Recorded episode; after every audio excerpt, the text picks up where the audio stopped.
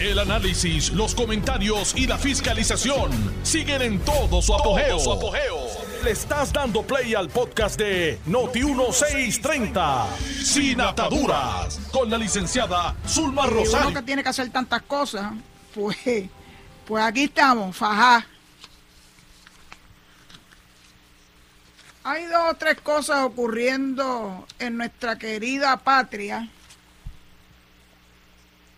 y quiero abordarla de la manera más sensata posible.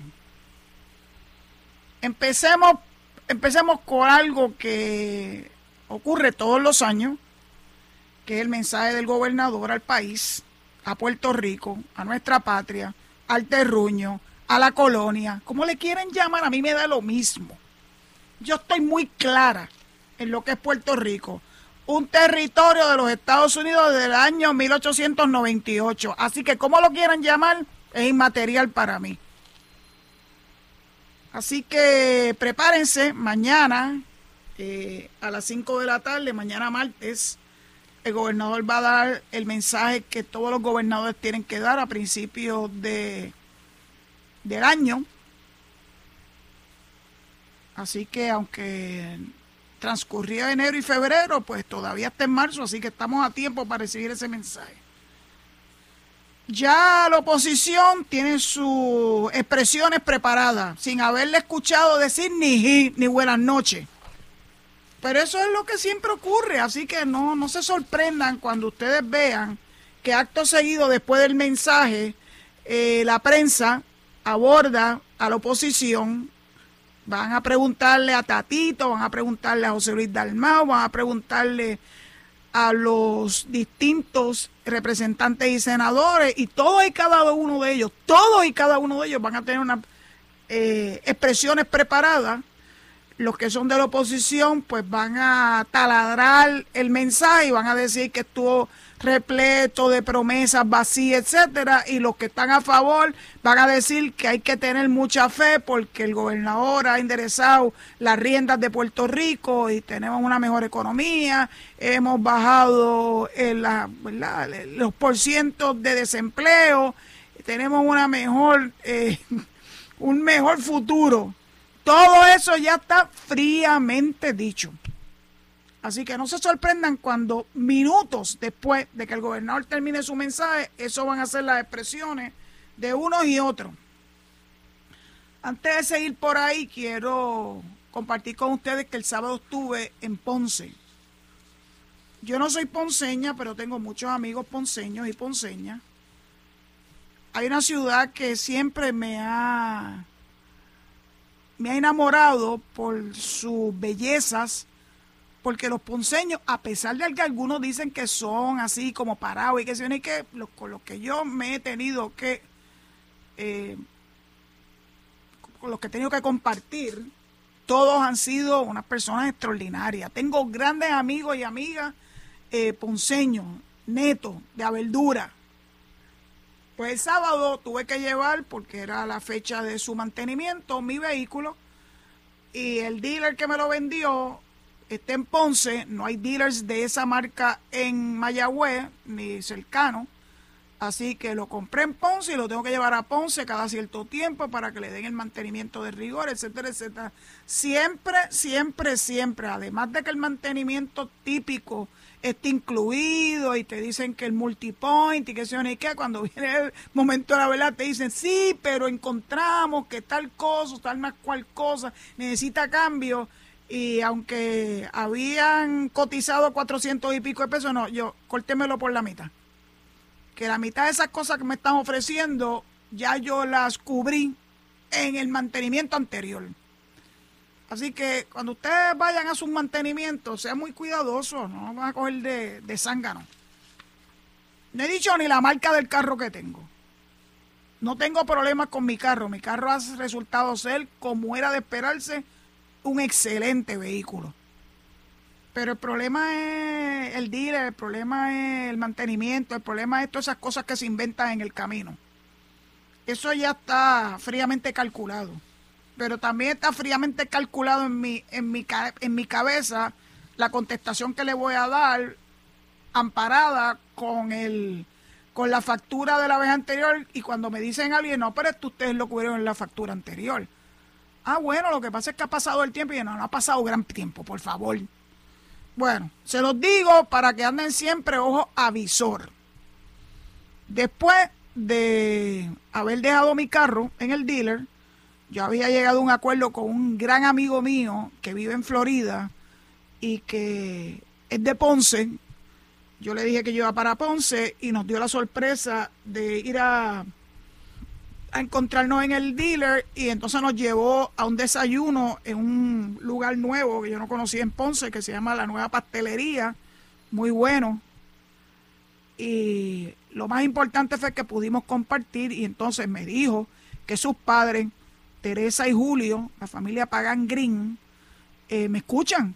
Así que yo me siento súper honrada en que estos dos seres humanos que yo le tengo un gran cariño eh, me escuchen este, diariamente en este programa. También me encontré, porque después fui a almorzar, después que Belamil me dejó, fuimos a tomar eh, café en un negocio nuevo allí en la plaza que se llama Café de Oro Taza de oro café. Buenísimo, buenísimo, se lo recomiendo. Y luego de que entonces llegó la hora de almuerzo, pues nos fuimos a uno de mis sitios favoritos en Ponce a comernos un excelente sándwich de marisco en, el Batey de Agüeybaná, en el barrio Caracoles de Ponce, al cruzar la calle del shopping principal de Ponce. Así que mi, mi experiencia en Ponce fue exquisita exquisita. La mejor fue naturalmente poderme encontrar con gente querida. Pero antes de que salga del batey de Aguaybana, quiero hablarles de un joven que conocí. Eh, fue el que nos atendió, un joven muy agradable, muy diligente. Se llama Elliot Guadalupe. Y como a mí me gusta hacer así como dar, ¿verdad? Este, conversación a la gente, le pregunté que a qué se dedicaba, aparte de darnos servicios, ¿verdad? En, en el restaurante y me dijo que había terminado un bachillerato en administración pública. Quiere ser servidor público. Me dieron ganas de abrazarlo y besarlo, pero no me atreví. Pero Elliot, si me estás escuchando, porque me dijo que le escuchaba, me dijo, ¿usted es profesor? Y dije, bueno, lo he sido. Y se fue a atender otras meses y de momento regresa y me dice, ah, yo sé dónde yo la conozco usted. Yo escucho un programa en Noti1 todos los días a las 4, de lunes a viernes y usted es la persona. Usted es Zulma Rosario, sí, soy yo. Así que me dio una gran alegría, un muchacho bien joven, así que me encanta saber que los baby boomers, además de los baby boomers, también la juventud de Puerto Rico también escucha este programa. Saludos, Helio, te deseo mucho éxito. Me, me compartió que tiene planes de estudiar Derecho, que iba a coger el LSAT, el examen de ingreso le deseé mucho éxito y le dije, estoy lista para pasar el batón. Así que espero, me encanta ver estos jóvenes que se buscan, ¿verdad? Sus chavitos eh, haciendo trabajos de esta naturaleza, son muy, muy buenos, especialmente cuando tratan bien a, a los clientes. Elliot, mucho éxito y gracias por escucharme no quería dejar pasar el tiempo sin haberles contado a ustedes mi experiencia ponceña. Ah, la, la, plaza está muy linda. Hay un grupo de, de músicos, todos retirados, que montan ahí un timbiriche y nos deleitan con música y ponen a la gente a bailar. Así que les invito a que vayan, se den la vueltita por allá, se tomen el café de, al, al otro lado de la plaza, por la catedral, por esa área. Y vayan a escuchar estos seres humanos que quieren ganarse el pesito, deleitándonos con música. Bueno, vamos a volver al gobernador. El, la portada del nuevo día de hoy dice, apuesta a la meta de 40% de energía renovable en el 2025. Todos tenemos dudas de que se logre esa meta, pero él está convencido que se va a lograr a finales de ese año 2025. Estamos hablando de menos de dos años a partir de esta, de esta edición de Sin Atadura. Pues dice, la confianza del mandatario, y esto es un artículo de Manuel Guillama Capela, o Capella, la confianza del mandatario se cimenta en una combinación de los proyectos privados de generación de energía solar a gran escala, cuya ejecución se encuentra significativamente retrasada respecto al calendario previsto. Pues claro, después les voy a explicar el por qué el avance de programas financiados por el gobierno federal para la instalación de paneles solares en techos residenciales, que ya hoy se abrió la página y a los 5 minutos, 15 minutos ya no había espacio. para ese programa especial que subsidia a las personas de bajos ingresos para que puedan obtener su sistema eh, energético renovable. Así que eh, entre la combinación de los grandes proyectos, y de los proyectos individuales financiados por el gobierno federal eh, y las inversiones de, individuos, de individuales de ciudadanos como yo, que eso, si Dios lo permite, yo espero que para mayo ya esté en ese en proceso la instalación de mi sistema de energía renovable. Pues claro, es, es altamente probable que se logre. Que haya atrasos, claro que hay atrasos, pero y bendito. ¿Por qué no va a haber atrasos? Esto ya lo hemos discutido mil veces. Primero empezó con que Donald Trump dio instrucciones específicas a sus jefes de agencia para que retrasaran todo lo que tuviera que ver con Puerto Rico. Una vez entra Biden, pues hay que empezar from scratch de nuevo. Los fondos estaban ahí, estaban asignados, pero no estaban desembolsados. No habían logrado la ruta del desembolso. Así que Estamos a dos años de ese, de ese cambio de gobierno federal y se ha visto algún adelanto, pero todavía no suficiente. Entonces eso súmale varias situaciones con las que se han tenido que topar todo el mundo. Y de hecho hoy hay una, una historia de página completa del vocero en la página 6. Eh, por la periodista Yaritza Rivera Clemente, que dice que cuesta arriba la reconstrucción de municipios. Es exactamente lo mismo a nivel estatal, a nivel del gobierno central. Y las razones son las mismas. Falta de mano de obra. La pandemia hizo que muchos negocios tuvieran que cerrar y que apenas están nuevamente comenzando. Los costos de los materiales de construcción se han triplicado todo el mundo está pasando por esto. Todo el mundo está pasando por esto. Entonces, pues, eh, hay que tener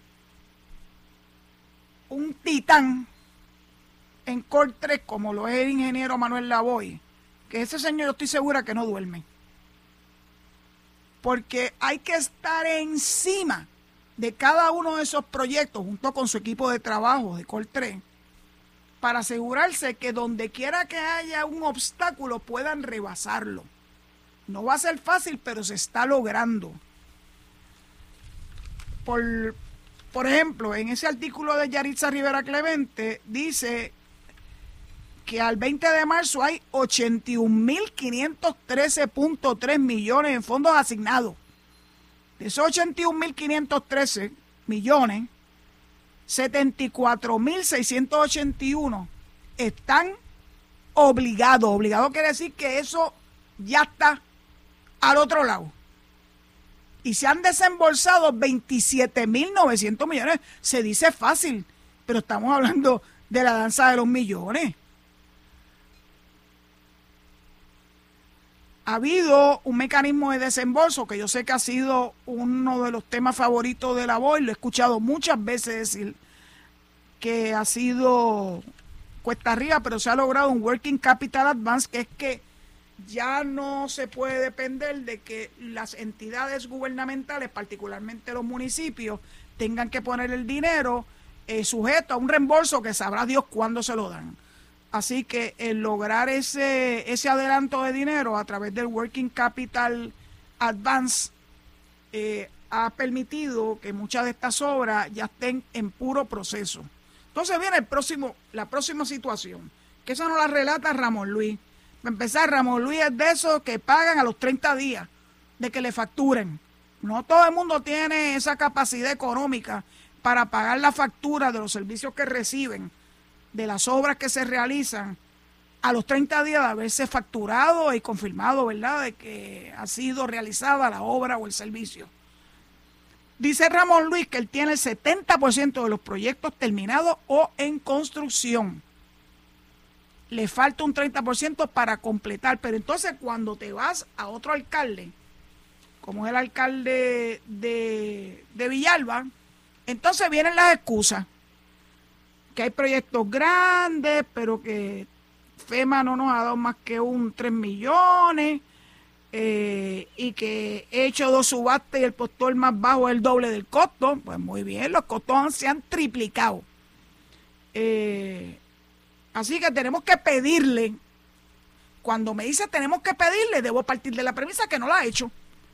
Tenemos que pedirle una reconsideración de esos proyectos, entrar en una disputa, o sea, ya está anticipando problemas.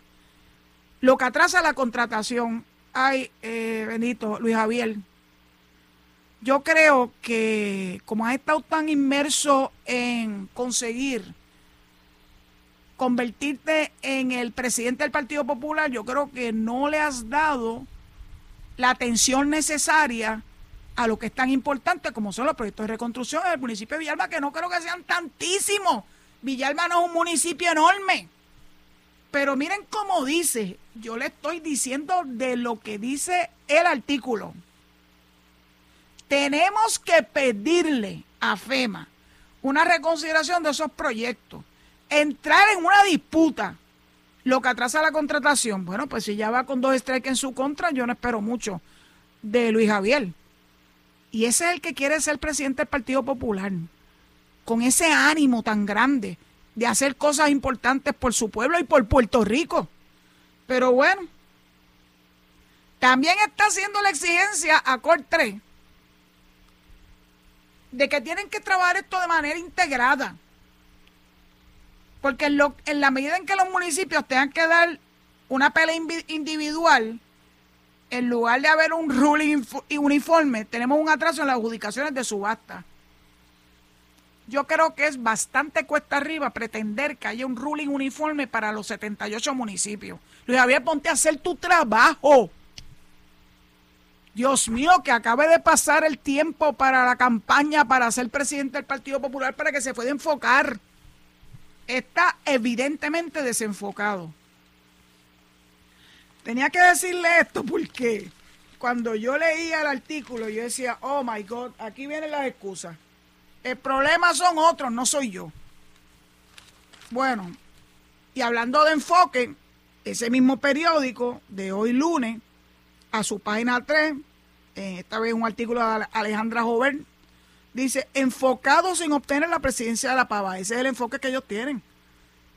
El enfoque es el enfoque político y ya mañana lo irás diciendo barbaridades del mensaje del gobernador. Bueno, pues dice que estuvieron juntos y revueltos, y no sé si muy revueltos, en una actividad en el Hotel San Juan Isla Verde, donde se estaba entregando la medalla Luis Muñoz Marín a Tito Colorado. Los tres estuvieron allí. Luis Javier, Carmen Maldonado y Jesús Manuel. Tienen tienen en común que ellos dicen que los votantes populares están bien activos. Activados es que están los populares, esperando con loca ansiedad que llegue el 7 de mayo. Carmen Maldorado apuesta su cabeza que ella va a ser la que va a prevalecer en esa disputa por la presidencia del Partido Popular. Pero es que también Jesús Manuel y Luis Javier también piensan lo mismo, así que ya veremos a ver si es cuestión de esperar un ratito más para ver cuál de los tres logran el favor de su electorado para que se conviertan en presidente del Partido Popular, que sabemos que eso va a ser el mayor dolor de cabeza que van a enfrentar cualquiera de los tres que gane. El dirigir un partido que está hecho un, bueno, no iba a decir una palabra, pero no la voy a decir. Está despedazado está despedazado la pava. Así que van a tener que recoger los, cristales rotos y empezar de cero. ¿Cuánto tiempo van a tener para hacer eso? Yo no sé. Entonces empieza eh, a decir y a, y a apuntarle el dedo al gobierno central dirigido por el PNP, a la comisaría residente que llevamos allí 20 años, el Partido Nuevo Progresista. Entonces vienen, vienen los cañonazos contra el PNP, porque ellos viven de eso. Llegar a la presidencia del Partido Popular, aunque nada les impide eh, llegar a diciembre de este año y decir, pues yo me voy a tirar para la candidatura de gobernador, de gobernador por el Partido Popular. No tienes que ser presidente del partido para tirarte a disputar ese puesto. Pero nada. Jesús Manuel dice que va a luchar contra el código electoral. Llevan dos años, Jesús Manuel, dos años en la legislatura. ¿Y qué han hecho con el código electoral? Bla, bla, bla. Nadie se tira y dice, mira, aquí está el proyecto y ese es el que yo voy a lograr, los votos, para que desbaraten ese código electoral tan malo que aprobó el Partido Nuevo Progresista en el mismo 2020, pero con el cual fueron todos elegidos, cosas de la vida lo hacen trizas, pero todos y cada uno de ellos fueron escogidos por el pueblo utilizando el código electoral del 2020. Hay cosas que rebasan mi entendimiento, ¿verdad? Yo no sé qué es lo que ellos insisten tanto en el código electoral, más allá de que eso es como un temita de campaña, pero no los veo eh, hilar del fino. Se supone que Connie Varela que me dice que escucha este programa, muchas veces él, muchas veces a través de su hijo, haya hecho ese, ese ejercicio. ¿En dónde está el ejercicio de Connie Varela con el código electoral? Han pasado dos años con tres meses. Where's the beef? Porque así es fácil decir y decir y, y decir que es malo, pero no hacer nada para enderezarlo. Oiga, ellos tienen mayoría en Cámara y en Senado. Y debe ser tan y tan bueno ese proyecto como para que el gobernador se mueva a firmarlo. Pero más vale que ir en delfino. Porque decir cualquier cosa y hacer cambios cosméticos no los va a llevar a ningún sitio. Y yo presumo que ellos querrán tener un código electoral nuevo para las elecciones del 2024. Pues mire, se le está haciendo tarde. Porque ellos se quejaron de que el actual se aprobó meses antes de las elecciones, meses antes de las primarias en el año 2020. Bueno, ¿y qué van a esperar? ¿Hacer exactamente lo mismo? Háganlo con tiempo. Sí, se les está haciendo bien tarde. Entonces, pues, Pablo José también fue, fue entrevistado, a pesar de que Pablo José no está corriendo para la presidencia del Partido Popular, pero parece que la periodista se lo encontró en el camino y este dijo que el punto más importante es la defensa de Lela. ¡Uh! ¡Ay, el Lela! El Lela que Raimundo y todo el mundo, con capacidad y con autoridad, se lo ha desmembrado. Porque al fin y a la postre, el ELA no es otra cosa. No importa el nombre que le quieran dar. Es un territorio sujeto a la cláusula territorial de la Constitución de los Estados Unidos. Y ahí está promesa para confirmarlo. Y ahí están las determinaciones del Tribunal Supremo. Así que por más que crean que el ERA es el mecanismo para echar a Puerto Rico hacia adelante, yo creo que no creo que haya mucha gente que se los crea. Dice que en las manos correctas, o sea, en las de él, y el que está hablando aquí es Pablo José, es un instrumento de desarrollo económico. Perdóname,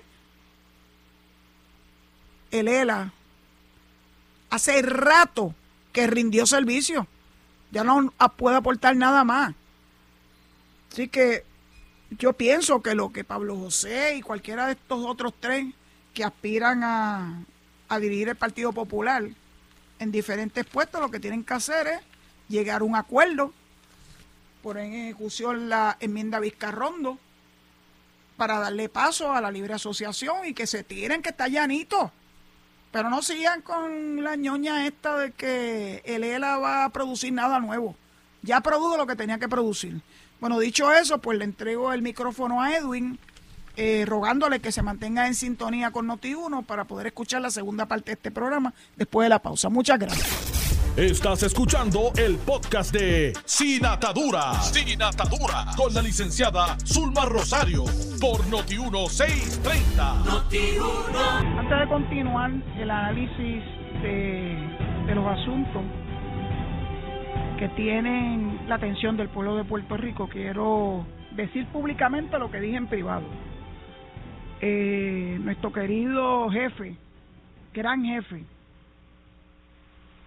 Tuto Soto eh, y su familia, su padre, don Jesús, que es un ser humano extraordinario y siempre dando la batalla, han perdido a Gogo, uno de los miembros de la familia Soto, que son los dueños de unos Radio Group.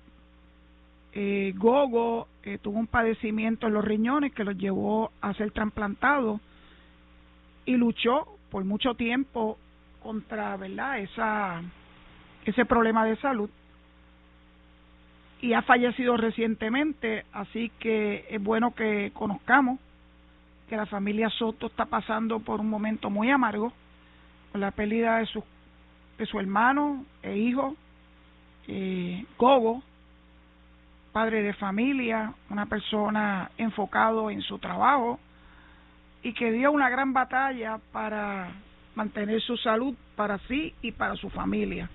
Así que nuevamente le expreso públicamente mis condolencias a Tuto Soto y a su familia, los dueños de unos Radio Group. Que papá Dios le dé mucha ay Dios mío, mucha fe para poder superar la pérdida de un ser querido, no fácil para nadie. Yo he perdido una hermana, he perdí, perdí un hermano, mi hermano mayor y mi hermana la del medio, y eso es, uno nunca lo supera, pero papá Dios siempre le da una fortaleza para poder seguir hacia adelante. Mi abrazo a la familia Soto. Continúo continúo con verdad con las noticias que quiero compartir con ustedes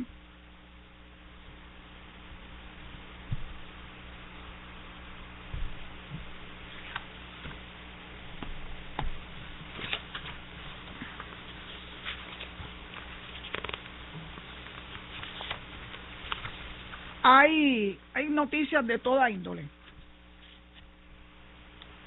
leí algo que me gustó mucho. Un proyecto se llama Impulsando tu Futuro, que es un proyecto de 40 estudiantes de octavo a décimo grado eh, en la LEAP Academy. ¿Y saben quién lo está apoyando? Luma. Les voy a hablar un poquito de qué se trata ese proyecto. Esto es un artículo del domingo eh, de la periodista Marga Párez que dice lo siguiente. Entonces empieza dando el ejemplo de una de las participantes del proyecto.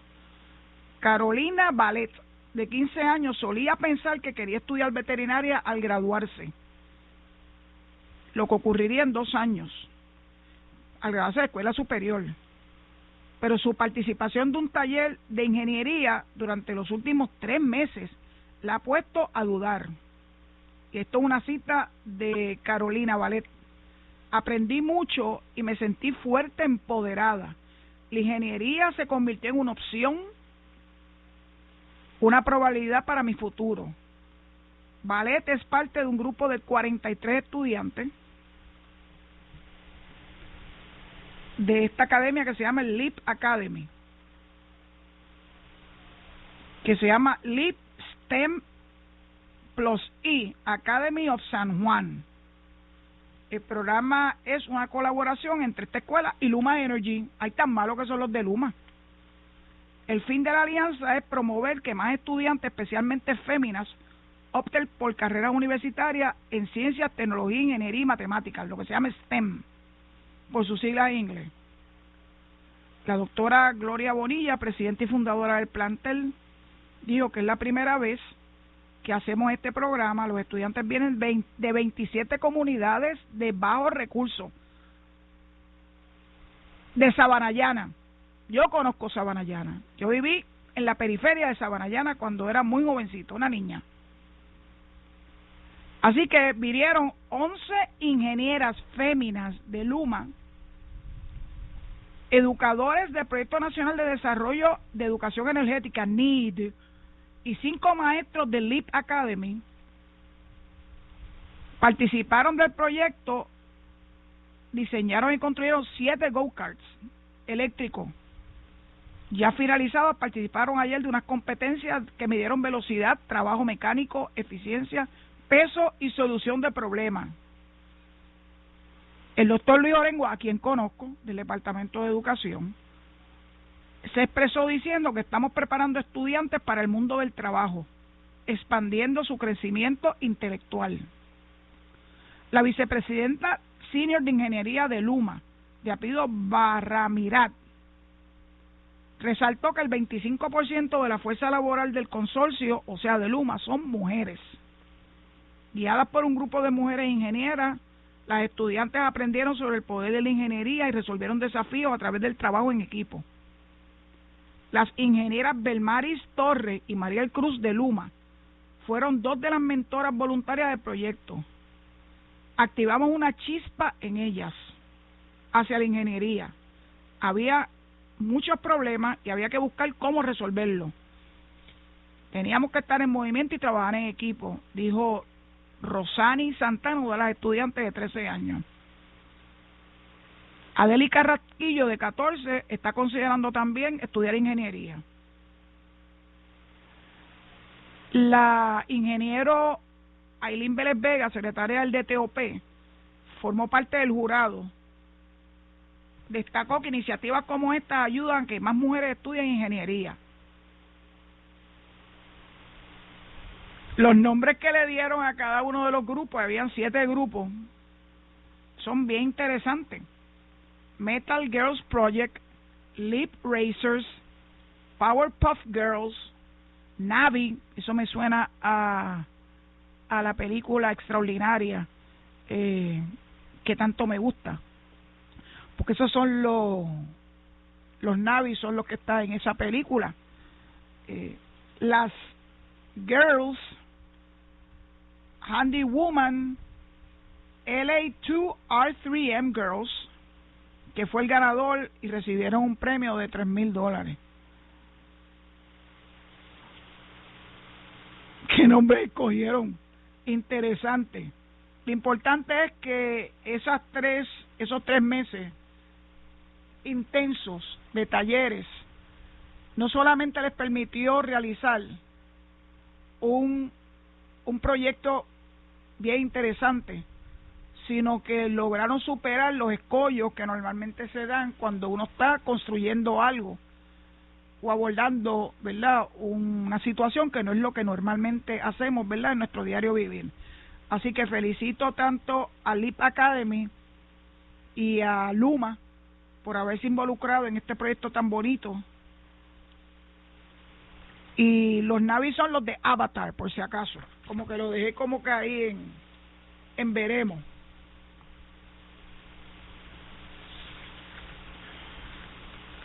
Entonces, ¿qué cosas de la vida? Este domingo, el nuevo día, abordó uno de mis temas principales, los balnearios que están bajo, bajo el Departamento de Recursos Naturales. Ustedes saben que yo insisto que recursos naturales, pues, están dedicando su tiempo a otras cosas y no y yo no pretendo que lo hagan todo, pero mi tema ha sido que por lo menos en el caso de Boquerón se lo acaben de transferir al municipio. El municipio demostró a principios de este mes con un número impresionante de empleados y voluntarios poner en condiciones un grupo grande de las cabañas que estaban esbaratadas desde la época del huracán María en el 2017. Y que yo no tengo la menor duda que la transferencia a, al municipio, por lo menos al municipio de eh, Cabo Rojo. Va a ser una gran diferencia. Una gran diferencia en que esos recursos que actualmente están bajo la Administración de Recursos Naturales podamos tenerlos disponibles para el pueblo, para los visitantes, y después vamos a hablar de los visitantes.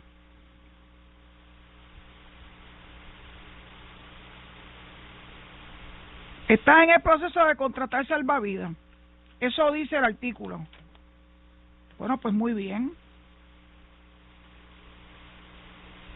Anaís Rodríguez, la secretaria, dice que los balnearios están en mejores condiciones que el año pasado. No faltaba más. Si al fin y a la postre, cuando uno ve en el caso de Boquerón, ¿qué era lo que hacía falta? Limpieza y pintura. Y claro, sustituir los matres y los equipos que están en las cabañas. Eso no debe ser tan difícil. Ah, que había que esperar por FEMA. Ay, hay que esperar por FEMA. Bendito sea Dios. Eh, las excusas son buenas para el que las da. Y como ya desde la época de Machado, él hizo claro que él entendía que Boquerón era la joya de la corona, pero no hizo nada por ponerlo en condiciones de que joya de corona está hablando. Si tú no tienes unas facilidades que no estás pudiendo utilizar a su máximo para generar ingresos y con esos ingresos poder seguir abriendo más y más cabañas, pero ¿de qué estamos hablando?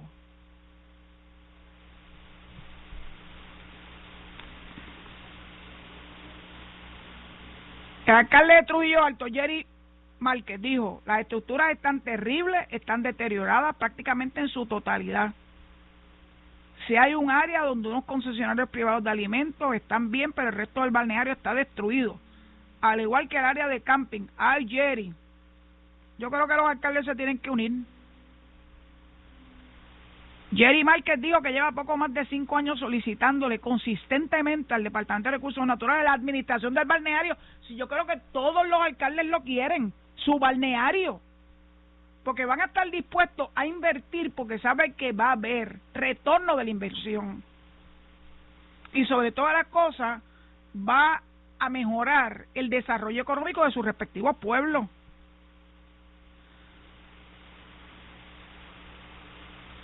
Dice, esto lo dijo Jerry Márquez, el alcalde de Luquillo, dice, el anterior secretario, Rafael Machalgo, no quiso ni siquiera ojear su solicitud. Jerry dice que él está esperando que el Departamento de Recursos Naturales le envíe un informe económico del balneario para elaborar un plan de acción.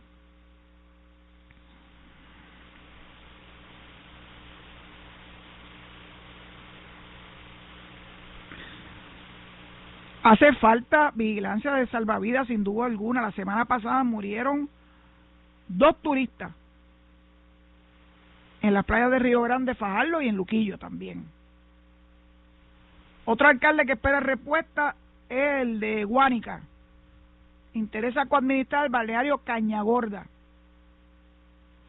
Playa Santa y Manglillito. Todo el mundo sabe que recursos naturales no tienen los recursos. Tú no puedes pedir peras al olmo, pues entonces transfiéraselo a los municipios. Hagan un acuerdo. ¿Qué es lo que están esperando?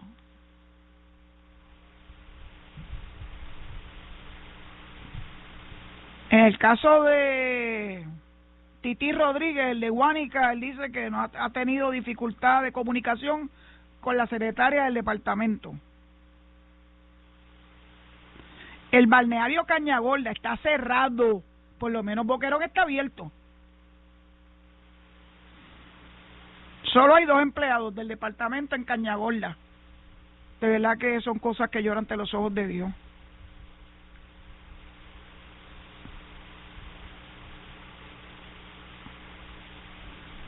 Titi dice que él no ha visto chavo, a pesar de que el gobernador hizo un anuncio en agosto del año 2021 de estar asignado de 30 millones en fondo de la ley ARPA para la reparación de atracciones turísticas, balnearios y recursos naturales. La secretaria ripostó y dijo que ya contrató a la compañía que realizará las mejoras en Cañagorda. Están trabajando en la reubicación de la tubería de agua potable que colapsó a causa de los sismos, así como la reubicación de más de 50 paneles de abejas. Dear Jesus. La estructura sufrió mucho por los terremotos y la erosión costera ha afectado a la orilla. Proseguimos con los trabajos. Pero ¿y cuál es el problema entonces con Boquerón? si bien es cierto que nosotros sentimos los, ¿verdad? Los, los terremotos y los temblores, y que las cabañas que dan hacia el mar, hay muchas de ellas que tienen las paredes agrietadas que yo creo que las deben demoler. Pero las demás están bien. Si lo que hicimos fue darle cariño, pintura, limpieza y lo que falta es que recursos naturales, con los chavitos que tienen, acaben de equiparlas para que se puedan rentar para que verdaderamente la joya de la corona funcione económicamente. Pero esto se lo tengo que leer. Entre las medidas tomadas recientemente por el departamento, por el departamento, ¿me oyeron? Un esfuerzo interagencial en Boquerón para recuperar las áreas verdes y la otorgación de un contrato de 2.3 millones para faltar las calles del balneario como centro vacacional.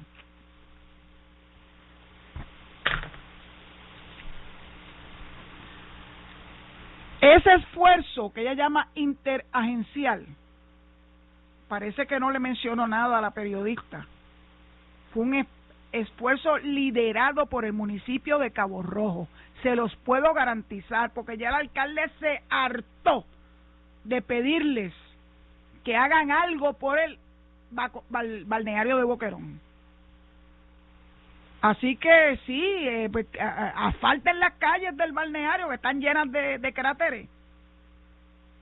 Métanle chavo a las cabañas. No tienen ni que limpiarlas ni que empistarlas, ya están. Lo que tienen es que ponerle los equipos.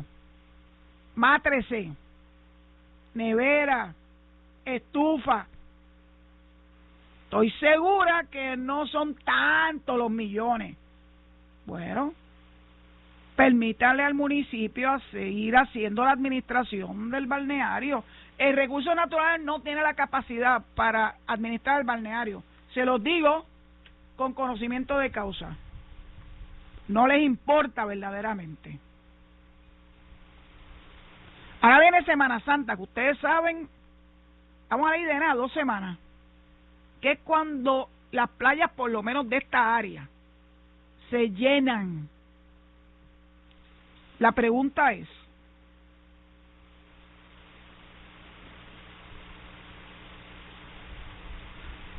¿están instalando boyas marinas? Lo sé porque lo hicieron en Bullén para demarcar las áreas aptas para los bañistas. En este fin de semana, uno de esos que camina en jet ski como loco, mataron un manatín esta es un área de manatís. ¿Dónde están los vigilantes de recursos naturales? Ellos tienen hasta hasta lancha y de todo. Saben que están los de los jet ski desbocados. Es un buen momento para ponerle orden.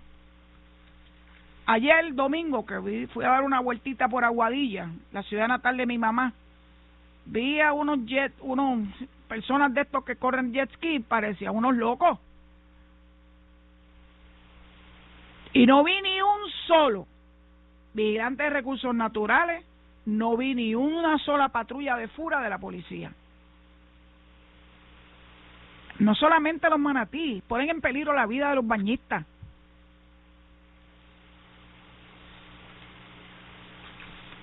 De verdad, de verdad que son cosas que para mí son incomprensibles.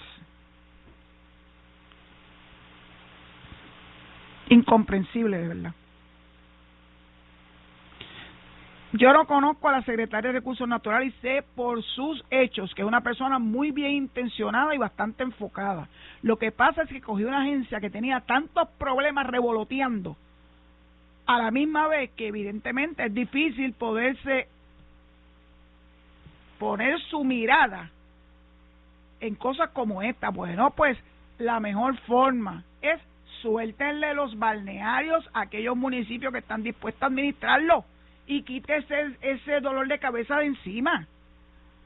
Y entonces dedíquese a cosas muy, muy importantes. Como es que de Montre van a hacer, van a hacer con aquel lío de, de Salinas. Sé que los federales han intervenido, pero tenemos que esperar a que los federales intervengan.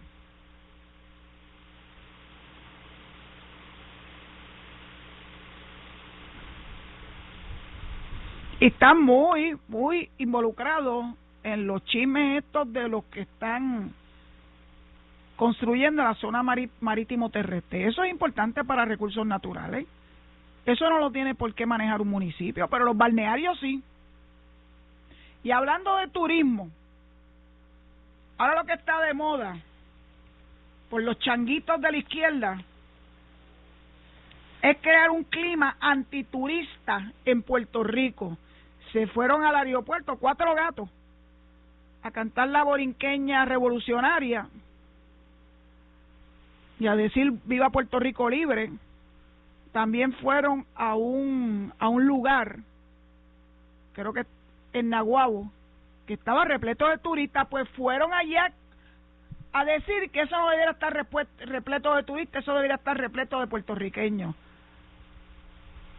La verdad que yo no entiendo nada más que el gadejo, ustedes saben lo que es gadejo, si no, imagínenselo, de estos individuos que para nada quiere que Puerto Rico se desarrolle económicamente. El turismo es una de las actividades más importantes de Puerto Rico. Esto fue el podcast de Noti1630, sin ataduras, con la licenciada Zulma Rosario. Dale play a tu podcast favorito a través de Apple Podcasts, Spotify, Google Podcasts, Stitcher y notiuno.com.